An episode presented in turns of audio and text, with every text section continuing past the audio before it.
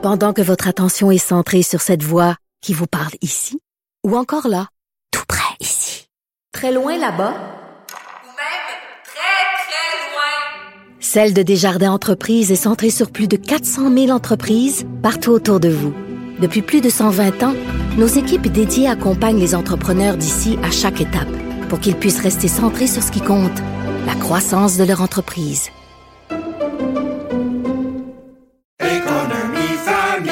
Ici Ricardo. et Émilie, marchand d'IGA. On a envie de vous inspirer à bien manger. À moins de 5 la portion. Suffit de repérer les produits valeurs sûres et de les cuisiner avec une de nos recettes. Les valeurs sûres, c'est bien pensé, hein? Bien sûr! Détails sur IGA.net. Économie, finance, affaires, entrepreneuriat. Francis Gosselin. Bonjour Francis. Un investissement euh, majeur, c'est pas tous les jours qu'on a une annonce du genre, un investissement majeur qui qui dote presque Montréal d'un deuxième aéroport de passagers. Euh, c'est pas presque, puis je t'en avais parlé la semaine dernière, Ouais, ouais. mais je me permets de t'en reparler, Mario, parce que c'est euh, il y a des nouvelles informations là, qui ont été euh, annoncées dans, dans le contexte.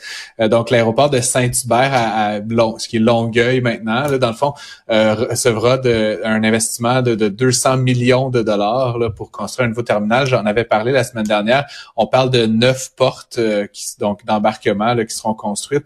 Euh, il avait été évoqué là, une superficie de 20 000 mètres carrés. Finalement, ça va être le double, donc 40 000 mètres carrés qui vont être euh, construites. Euh, et la compagnie aérienne euh, Porter Airlines là, va, va y opérer des vols. Pour le moment, il est question de 12 vols quotidiens, ce qui est pas énorme, mais qui est quand même un certain nombre de vols. Euh, et puis, euh, ce qui est évoqué, c'est que le terminal, Mario, pourrait accueillir, et là, c'est ça le chiffre qui m'a fait sursauter, 4 millions de passagers par année. Euh, c'est plus du quart de ce qu'accueille Montréal euh, Trudeau, là, donc qui est environ un petit peu plus de 15 millions de passagers par année. Euh, donc, c'est beaucoup, beaucoup de passagers. Et donc là, la question, c'est, comme tu dis, c'est pas presque un autre aéroport, c'est un autre aéroport. Pour l'instant, euh, euh, va être exclusivement là, desserte des vols euh, intérieurs, donc de euh, Toronto, Calgary, Winnipeg, si je comprends bien. Mais Puis euh, Halifax pas exclu- dans l'autre direction. et Halifax, mais il n'est pas exclu qu'entre maintenant puis le moment où ça va être en opération, puis projetons-nous dans quelques années dans le futur, euh, le ministère des Transports pourrait très bien décider de octroyer à l'aéroport de Saint-Hubert un, permis là, pour opérer à l'international. Là, ça permettrait d'aller à Chicago, à Boston, à New York, à Miami. Il faut dire que c'est des petits appareils, là, donc le, comment dire, l'autonomie en termes de kilomètres est limitée, mais pour beaucoup de destinations euh, nord-américaines, ça pourrait être une alternative très intéressante. Donc, à 4 millions de passagers, Mario, je suis pas certain que le PDG de Montréal Trudeau est très content d'attendre tout ça aujourd'hui. Non, mais dans la plupart des villes européennes, t'as ça, là, euh, les, par exemple, les low cost, là, les, les avions à bon marché en Europe, très peu atterrissent. Tu sais, mettons, en France, ils atterrissent pas à Charles de Gaulle. À, à- à Milan, il y a un petit aéroport là, à côté du San Pellegrino. Là, tu sais, il y a un petit aéroport, j'oublie son nom, mais non, mais c'est vrai. T'es- Dans la plupart des grandes villes, tu as un deuxième aéroport euh, pour justement pour des vols locaux. Il n'y a pas de vols internationaux, des vols euh, plus euh, plus courte distance, etc. Euh, donc euh, C'est Mal Malpensa, ton aéroport milanais, Mario? non, non, ça commence par B. hein, il faudrait que je le retrouverai. Bergamo. Bergamo, exactement. J'ai atterri à là, j'ai atterri là en arrivant de la Pologne, mon cher. Je faisais un petit low cost, un petit saut de crapaud en Europe. Non, mais euh, c'est vraiment. Euh... Puis Toronto a ça maintenant. Là. Ben, à Toronto, Porter Ouais, avec- atterrit pas avec à Lester. B. Pearson, il atterrit à Billy Bishop, un petit aéroport près du centre-ville, sur une île. Euh, ben c'est ça. Ben donc effectivement, puis ce qui est particulier, ben Toronto est un bon exemple et, et Montréal s'est retrouvé dans une situation euh, peut-être un peu similaire, c'est-à-dire que l'aéroport qui sera à Saint-Hubert, enfin, qui, qui existe déjà hein, par ailleurs, mais mais qui pourra donc prendre cette expansion-là, est très proche de la ville. La plupart des capitales européennes que tu as évoquées, Mario, là, je connais moi-même pour avoir voyagé beaucoup en Europe, c'est des aéroports souvent très loin, donc ils sont vraiment vrai. excentrés. Là, on parle quand même d'un aéroport qui se situe à quand il n'y a pas trop de trafic, 15 de minutes. 25, 15 30 minutes? minutes, Ouais, ça, ouais, ouais. même moins. Puis, euh, puis entre nous, Mario, ça serait être plus facile d'emmener un train à Saint-Hubert que ça, ça l'a été de l'emmener à Trudeau. Là. D'ailleurs, le- le- la station d'arrêt est toujours pas inaugurée. Donc, Ah non, ils l'ont reporté, ça va être plus facile. C'est ça, exactement, là, en, je crois 2028, 2029. Donc là, effectivement, ça pourrait devenir donc effectivement une forme de compétition. Après, comme tu dis, est-ce que ça va être sur le segment low cost? Euh, je crois comprendre, là, encore une fois, qu'il y a eu beaucoup de, de, de, de plaintes là, liées au bruit. Donc, ça va être un aéroport qui ne pourra pas opérer le soir. et Non, qui va mais être ouais. à certains avions. euh, certains Ben, types le bruit, j'ai vu qu'il y avait des manifestants aujourd'hui qui sont complètement contre l'expansion de l'aéroport. Mais la mairesse, euh, Catherine Fournier, peut-être même en prévision de l'investissement qu'on a aujourd'hui, Francis, a- a- avait réglé le problème là, des vols de nuit. Donc, avait réussi à arriver. C'est surtout Chronos là, qui fait plus du cargo, sais, du, du charter là, que ça avait influencé.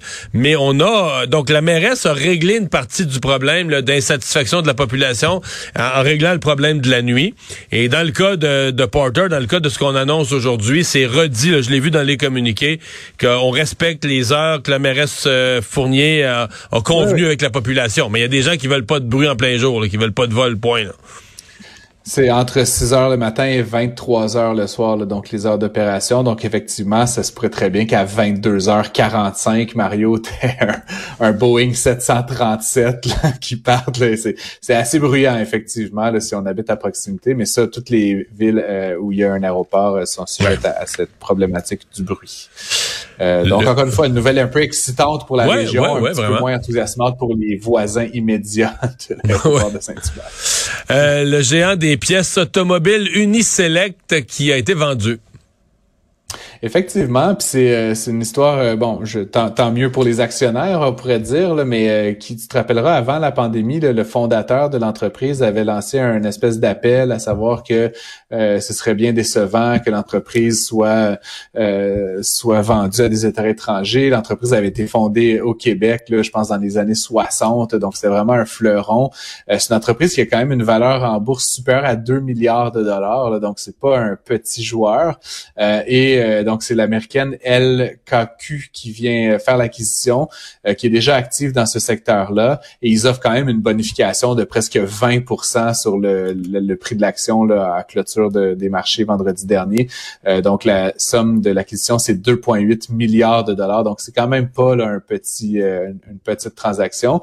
Euh, L'entreprise a 5000 employés. Là, donc, c'est vraiment des gens là, qui vont se retrouver euh, sous un nouveau propriétaire, en tout cas. Donc, il faudra voir là, si euh, on garde... Est-ce qu'on euh, sait s'il veut garder de voilà, la euh, bannière Uniselect? Ça, rien, d'annoncé à ce chapitre-là? Pour l'instant, ça n'a pas été annoncé. Encore une fois, c'est une transaction qui semble faire beaucoup de sens du point de vue strictement financier, là, puis complémentarité des activités. LKQ met donc la main là, sur un acteur important du secteur au Canada, au Québec. Donc, mais encore une fois, il faudra voir s'il y a des conséquences à ça. Euh, c'est certain là, que euh, la direction, là, je sais pas si on va garder le- le- comment dire, entre guillemets, le siège social ici, Mario, là, mais généralement, c'est assez rapidement rapatrié. euh, outre- Mais tu parles de l'action d'Uniselect, des actionnaires d'Uniselect. Effectivement, ils ont fait une bonne bonification en quelques jours, mais c'est tout un succès boursier. Avant, avant le, le, le, le, le- le petit euh, le petit bonus, c'était déjà tout un tout un succès oui, boursier. Oui, tout là. à fait. Là. Effectivement, les gens qui ont investi là, dans l'entreprise euh, il y a quelques années là, ont fait ont fait une, une, une belle euh, belle passe fait, du, genre me du 100, rappelle 100, 130, 140, 150% c'est pas méchant. Ouais, ben là, si on avait acheté euh, il, y a, il, y a, il y a 20 ans, là, c'est certain, là, mais, mais même par rapport à, à 2020, là, Mario, la- la- l'action se vendait euh, 4 dollars, puis euh, la, la transaction s'est conclue à 48 dollars. Euh, faut dire que si vous l'aviez acheté en 2016, elle était déjà autour de 35, donc il y a eu une belle dégringolade. Donc encore une fois, c'est comme tout euh, dans les marchés, il faut acheter au bon moment et vendre au bon moment. Mais ceux qui étaient détenteurs depuis le début, Mario, l'entrée en bourse à 2,94 là, dans les années À 48, 90, ouais, là. ils sont heureux. Fois 16, ouais, c'est bon ça. Fait Euh, une bonne passe, même en 20 ans. Le gouvernement canadien qui imite les États-Unis et se joint euh, à, à l'idée de bannir euh, TikTok. Oui, effectivement, ben c'est sur les appareils euh, gouvernementaux. Hein, pas- sur la touche population, sur ses- ses employés, ses ça, là. là. Euh, donc, euh, c'est les appareils, donc euh, téléphones là, et mobiles et autres là, qui sont fournis par le gouvernement, là où il sera pas impossible, il sera plus possible d'opérer l'application. le gouvernement du Canada cite des inquiétudes relatives à la sécurité de cette application-là, qui, rappelons-le, est, est, faite et opérée depuis la Chine. Et le crainte, la crainte qu'on a, Mario, c'est que le, le, détenteur ultime de TikTok, donc l'entreprise chinoise, puisse éventuellement collecter des données sur les utilisateurs ou inversement leur pousser des contenus choisis qui pourraient par exemple tenter d'influencer l'opinion euh, des utilisateurs.